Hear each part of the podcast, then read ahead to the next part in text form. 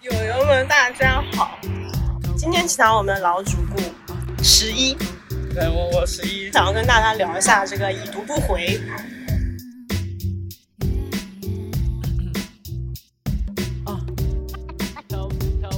那么，为什么会想要聊这个话题呢？我觉得这已经是一个社会现象了。这算是一个社交礼仪吧。我觉得在工作中，它是一个社交礼仪；在私人情感中，我觉得并不一定是。那我是一个特别积极回复消息的人，因为我觉得这是一个礼貌。作为一个就是工作狗，我是想说微信什么时候出已读不回这个功能啊？哎，其实挺有必要的。我的工作微信是防撤回的。你怎么做到的？找我们公司 IT 特别给我下了一个防撤回的软件，就是因为有些狗们。是吧？我可以通过防撤回知道你们刚才说回什么。但一般来说，这个仅限于工作场合，就是私人场合的话，我一般都不会把微信这个工作电脑给退出的。嗯，虽然今天吐槽这个话题，但是恕我直言，我本人就经常会已读不回。你工作中吗？不是，当然是在情感中。就我觉得工作中已读不回是一个特别恶心的，所以我很厌恶就是大家使用微信来进行沟通。我更喜欢打电话。但有些人真的可能是他自己忘记掉了。我觉得啊，其实要分情况的，就是分人、分情况跟分场景。像我本人啊，交流的对象他是会分友好程度的，就有的人特别熟，然后忘记回复他也不会生气。那为什么会不回呢？不回是有几种情况，有一种情况是真的很烦，我不想回。然后另一种情况是来消息的时候，我刚刚好在忙一个事情，然后我看到消息了，我看了一眼，然后呢想着等会儿可以就是更加仔细的或者是思考这个问题，然后给一个答案的回复，所以就会放在一边。但是呢，这就产生了有可能会忘记回，也有可能会立即回。那我在想说，很多已读不回的人，他是不是就是？他很能允许他的就是 A P P 的角角上面有那种小红点存在，我是不允许的，所以说我会把基本上每个都点一下。那点的时候你就知道你有没有回他了呀。其实这个我也有的，红点点我会点掉，嗯，但是就还是会经常已读不回。那你觉得恋爱中要已读不回吗？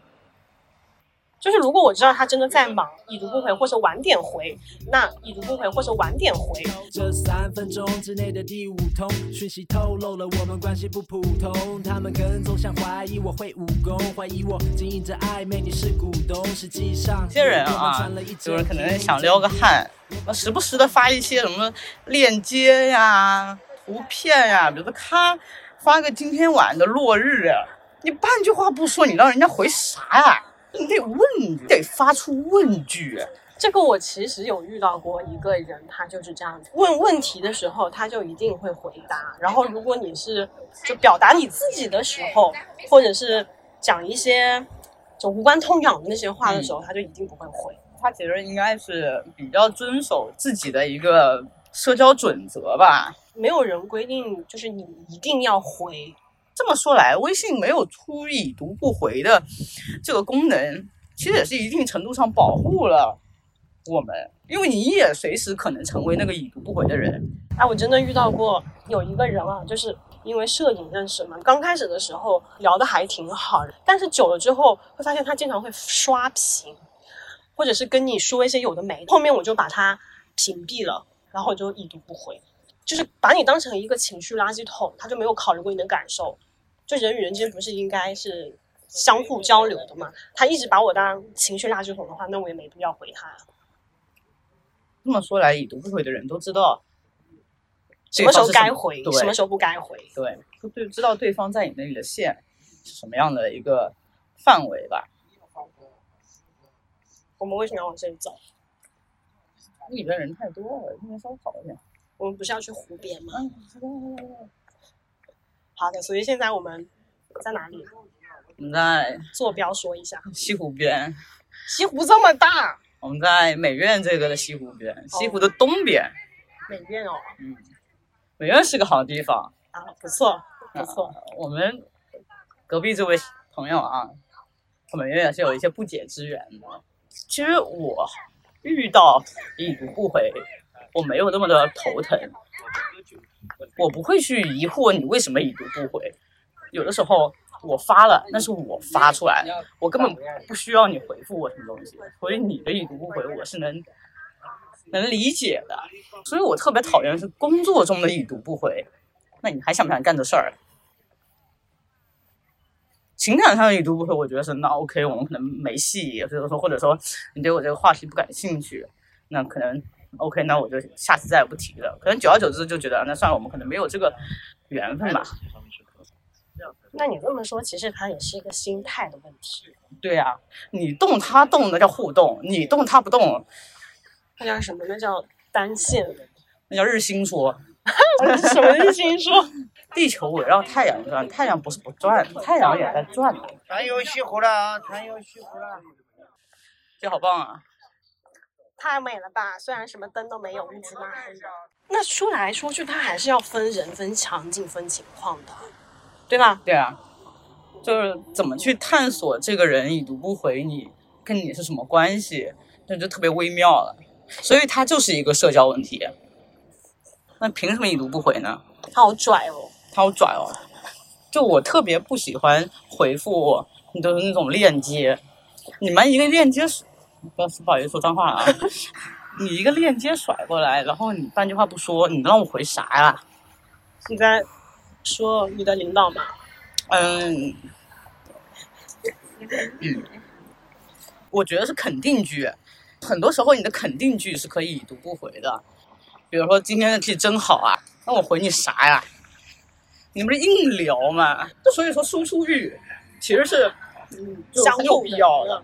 你输出得有人有给你一个积极的反馈，否则的话，你的输出就是无效的如果是肯定句结尾啊，啊。如果友好一点的人，关系好一点的人，我可能就会也说啊是啊，天气很好，或者是发个表情什，么的。我我可能会发个表情，但实际上他是可以已读不回的这。是还不算热恋期。我的邀约，我们的测验题，害羞对我来说应该留在上个世纪，但关于公开，我还欠练习。哦，除此之外，没有什么没讲开。慢慢来，我不抢拍。你为什么要去奢求别人一定要回你这个问题呢？就是一个搞心态的问题，就是自己心态不稳。就如果你自己本身是一个，呃，自身比较强大的人，你就挺有自信心，别人回不回你这件事情对你来说并不是那么的重要。所以我就说，工作中的已读不回我是很讨厌的，因为我们的目的是把工作做下去嘛。那情感上的已读不回，我是可以接受的，因为就是每个人都有自己的生活，你也不知道当时的他正在干什么，可能那时候真的非常非常忙，然后或者怎么样，他确实错过了回复你的时间，可能是后来也忘了。那你你这个时候就是你自己的要知道，你发出去的那份东西到底有多重要，而不是说你就像我说，你可能发个照片，那你让人家回什么呢？人家可能那里分分钟上千万的项目在做，你人家发个照片，真的真的是没有空来回你的。甚至还有一点打扰。对啊，所以说，嗯，就边界感吧，就是在网络平台下，就是网络社交，也不是这个不算社交媒体，这叫通讯通讯软件吧。那你怎么样能保持一个微妙的一个社交的边界感？其实是整个已读不回的核心核心所在。嗯，因为太多人没有边界感，整个微信的沟通是没有任何成本的。你发出去，你可能就收点流量费。嗯，那你可能以前流量很贵的时候啊，就是大家发短信的时候，短信一毛一条，对，那个时候大家都会吝啬自己的这种网络即时沟通的一种工具嘛，那个是有成本的。但现在，如果你蹭上了 WiFi，那你们发个几百条，事情明朗之前，先不讲爱，只是不想太招摇，你不是不回的时候，对方会直接标一个电话过来，就是一个非常没有边界感的行为。就网络的这种通讯软件，它没有沟通的成本，他觉得你要立刻的回复我，所以我凭什么要立刻回复你？那我我觉得整个的核心就是，首先对方出去信息的人没有边界感，其次放到大环境中，整个是社会发展太快，感谢国家四 G 五 G 铺设太好了，WiFi 太快了，整个的费用降低了以，基于网络的通讯是没有任何的成本的，金钱成本没有的。所以说，我觉得应该是这两点导致了现在很多人会选择已读不回。那我们可以拓展啊，所以它拓展出来了边界感和通讯成本的降低。但我觉得通讯成本降低咱们不配，咱们就聊聊自己身边的这种边界感吧。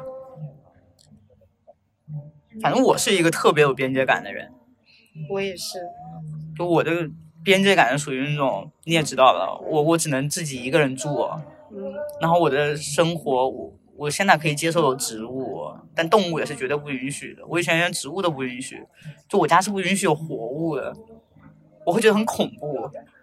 我家以前不能有玩偶的，也不能有就是带人形的东西的，因为我会觉得很奇怪。那我上次看到一个呃，相差，对香插，然后它是一个手的形状，把那个香插在那个手的中间，然后我跟他说我要送给他，然后他说他不要，他拒绝，对我觉得很害怕。因为他觉得这个东西实在是太具象了。就是我最近发现，就我自己更变态的一升级了，就是我昨天洗澡的时候，就是我不我那浴室不是玻璃嘛，一整块玻璃嘛，嗯然后还有镜子，我发现就是我把眼镜摘掉以后，根本不认识镜子里那个人到底是谁，我觉得很恐怖。你那天还说自己被植物吓到了，对，我觉得我的工作是我唯一融入社会的一个途径。大家知道十一他真的是一个非常，我觉得他应该去尼姑庵。靠！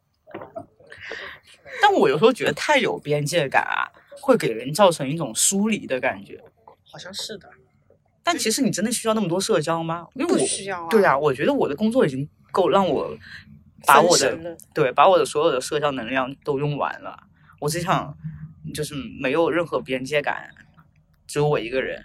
我说的那种边缘就是不要跟人产生关系。我本人觉得还是需要社交的，就是大家不要听十一说的。对 对，这这是我们的碰撞的地方啊。那你你分享一下，你为什么要社交？他就是不能没有社交。但是我是分阶段的，我本人是一个比较思想活络的人啊。然后我的专业是建筑学嘛，毕业之后做了建筑设计，但是大家知道这个行业一个非常闭塞的，就是你需要坐在那里不停的画图，然后你还要经常会受甲方的摧残，还要面对自己就是脱发吗？什么无脑的上司的要求？我们当时那个领导会要求我们周末来陪他加班，就是你也没什么事情做，但是你又得陪他加班，就是一些很变态的行为。然后我后来就意识到自己好像想要多认识一些人，然后听别人的故事啊什么那种。在这种机缘巧合下，所以我就辞职了，而且是裸辞。裸辞，我感觉很开心嘛。是裸辞，但是那个时候一五年嘛，就是呃，是我们整个建筑行业黄金时代已经过去了，就整个大环境不是很好，找工作也不是很好找，所以呢，我就停下来休息了一段时间，然后开始想自己到底要做什么。机缘巧合就进入了建筑互联网圈，能开始拉皮条，也不能这样说吧，然后就做了很多的第一次尝试，真真切切的接触到了很多形形色色的人，就是很喜欢社交。那个时候就是社交到，呃，社社交有没有边界感吗，没有啦，哪有啊？我很有边界感的好不好？啊就是有点还，不还是不能带回家的那种朋友嘛。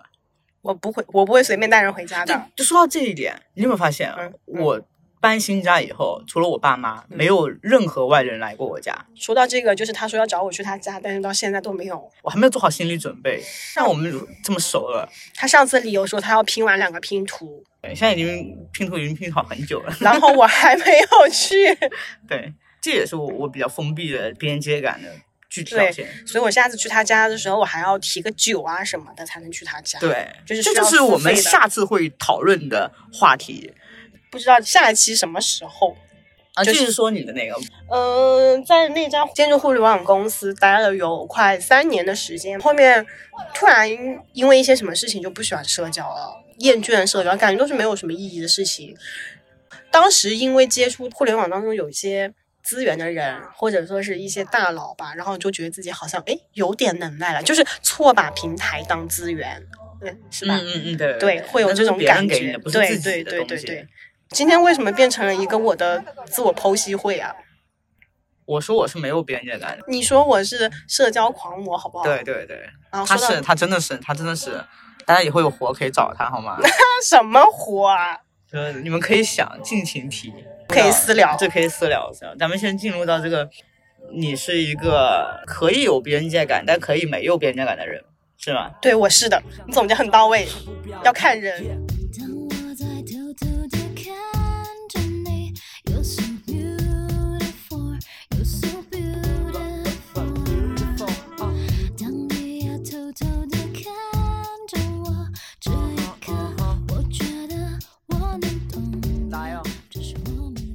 其实我觉得边界感这个东西，主要还是嗯，回归到最原始的，就是你会不会拒绝。懂不懂拒绝？对啊，让我想到了碳纤维。我今天刚好有个朋友跟我说，他觉得他这一生需要去解决的一个业力关系，他要在人际关系中不再做老好人，怎么说？展开就是讲讲。一定要有边界感。好的没有边界感叫不懂拒绝，他无法拒绝外界施压给他的蔓延出来的边界，嗯，他只能接受了。坏的没有边界感，是你会把自己的边界蔓延出去，你怎么突然哲学上了？对吧？没有边界感是不是可以分为主动和被动？主动没有边界感，是你被别人侵入了你的领地；被动没有边界感，是你被别人侵入了你的领地。那我就可以选择已读不回。对啊，那这这就是你的变相的无声的拒绝啊！主动没有边界感，是不是就是你去探索别人的领地？对，那你怎么样做到中庸呢？就是做不好你就不要期待别人，就不要怪别人会已读不回。首先，你不要发那有的没的，才 才是重要的吧？祈就你先不发，你才不会去祈求别人已读就回。那如果我想发，就想跟他发生点什么，对就那就你就不要期待别人一定要回，那是你的主观。我主动侵入了你的领地，你让不让我侵入是你的事情。我觉得这些有点像情感里面的拉扯关系，推拉。推拉，真的推拉。我伸伸出脚到你那里试探一下，你没反应，我可能可以踩进来，有我也可能踩不进来。所以就要看推拉的这个两个人是怎么看待你们两个之间的这个关系的。很多人可能就是烦恼情感上面，哎，我喜欢你，但是我们可能还没有确认关系，或者我们已经确认关系了，但是你，我发现你，我觉得好玩的、有趣的，想跟你分享的，我在散发我的分享欲，但你并没有积极的，或者说回复我，你为什么不回？你凭什么不回？你在干什么？这才是你咱们的题目，你凭什么已读不回？控制欲来了。对，你分享是你的事情，回不回是我的事情，这是两个事情，因为这主体都是两个人，不是一个主体。当主体不同的时候，你很难去控制，就是让它达到某一个主体特定想要的一个效果。那其实我觉得，你今天想拉我聊的话题，就主要还是想关注在情感上面，你不想听工作中的这个那个这个那个。谁要听工作啊？那那大家也都喜欢听那种爱恨情仇，是吧？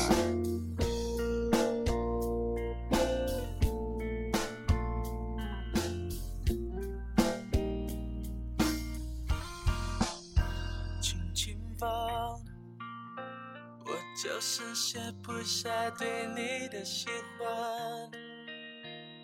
原来爱会慢慢增加重量。哎，说到这个，我特别想分享一下我的一个感情推拉小技巧吧。请说。恕我直言，那时候还在国外读书，然后那时候就是用真正可以已读不回的那个 WhatsApp。哇，这太爱 WhatsApp 了！他你发出去了，它是两个灰勾勾；没发出去的就一个灰勾勾。然后人家已读了嘛，就变成灰勾勾，就变成了蓝色的了。然后有一次，我跟我朋友逛街，我朋友在试一条礼服的裙子，吊带礼裙，黑色的，蚕丝的，尽显身材。然后我就给我当时的 crush 的对象发了一个信息，我说啊，就是要穿礼服才好看嘛，特别是显身材那种礼服，人家已读不回，我已经看到他变成蓝勾勾了，他就是不回。那我我也没有怎么样，我只是想跟你表达一下我这个观点，我没有期待你已读必须回。然后有一次去跟我那个 crush 对象吃饭，等一下，我现在想上升到一点玄学，就是你会发现，当你以这种不期待他会回信息的心态发这条消息的时候，他有时候就会出其不意的回你。就是你不要抱太多期待去要去做某件事情，这个就有点像那什么吸引力吸引力法则宇宙会听到量子力学了吗？宇宙会听到你的许愿。啊，对对，咱们回来那个啊，有一次去他们家吃饭，然后他就穿了棉织的那种运动的 polo 长裙，超级紧身嘛，可以说是。然后吃吃吃，他突然就说，不用那种高级面料的也可以尽显身材哦。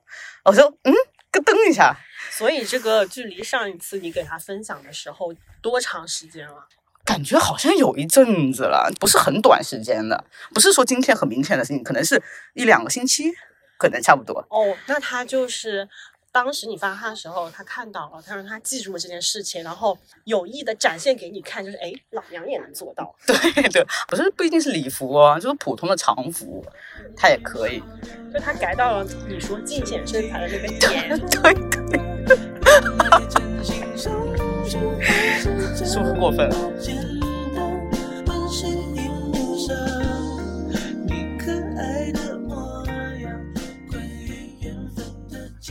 我是一直就觉得说，你不一定去要求对方已读就要回，因为你发出那个东西的时候，只是你阐述你自己的一个观点嘛。就像我说的，我发的是一个肯定句，我肯定去要你回什么呀？我去跟你表达，表达完我就走了。对，就我过来跟你说一声好了，我就是通知你一下。其实我就是通知你一下。如果说各位以后想发让对方已读就回的，尽量使用问句。然后不要发一些无聊的东西，就是有点意义，好不好？你在教人家做事儿吗？对不起，对不起，对不起，我一个已读不回的人，我怎么可能说这种话？我错了。我安静在闹区的每点印象，有一些话打好了却不敢传，